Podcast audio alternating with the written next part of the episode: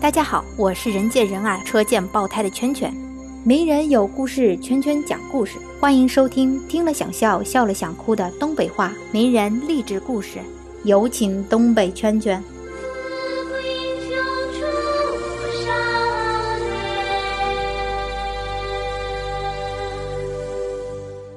大家好呀，我是东北圈圈。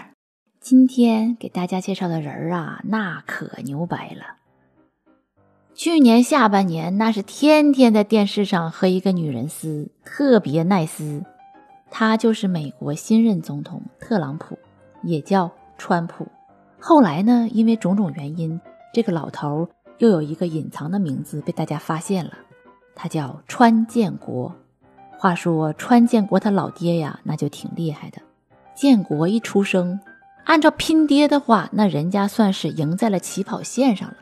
但是他爹吧，平时特别严格，这就把川建国的性格挤压成了那种极端叛逆的性格。他爹后来根本整不了他了，所以建国在回忆自己童年的时候，他就是这么评价自个儿的：我看看自己小学一年级时候的模样，我再看看我自己现在的模样，那基本上是同一个人儿。从性格上来讲，没什么差别。那一年级的时候，他啥样呢？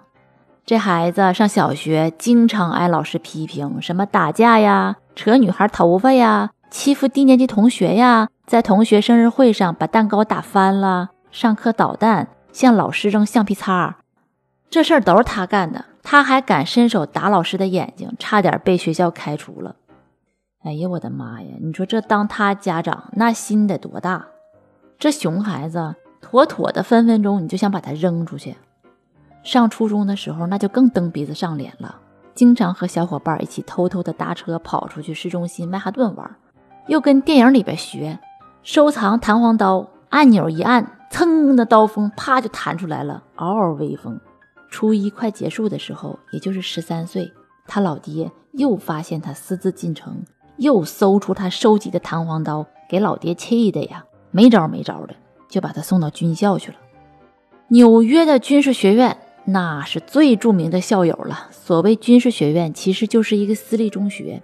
人家别的私立中学都收富家子弟，是贵族学校。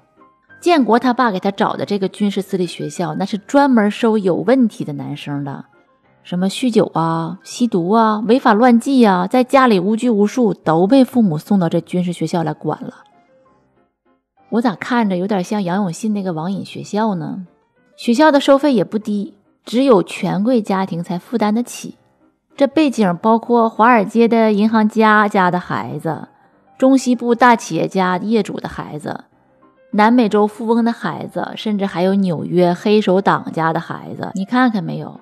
这有钱人家的孩子竟是不省心的。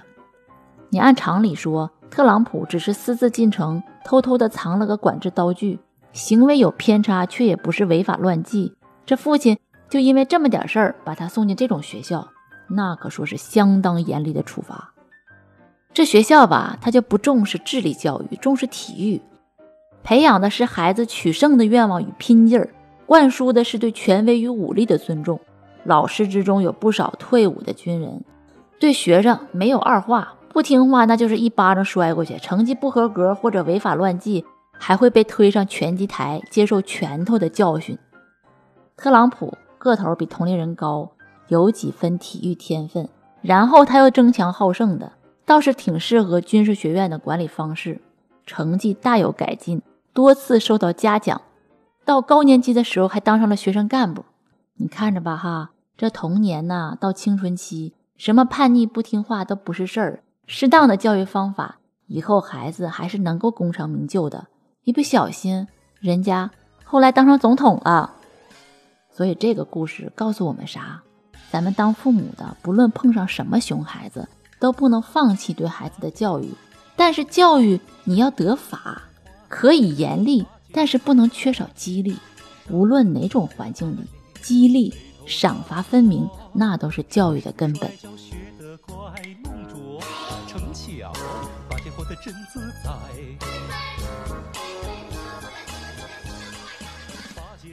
关注微信公众号“甜甜圈伐木累”，做有趣的爹妈，养会玩的娃。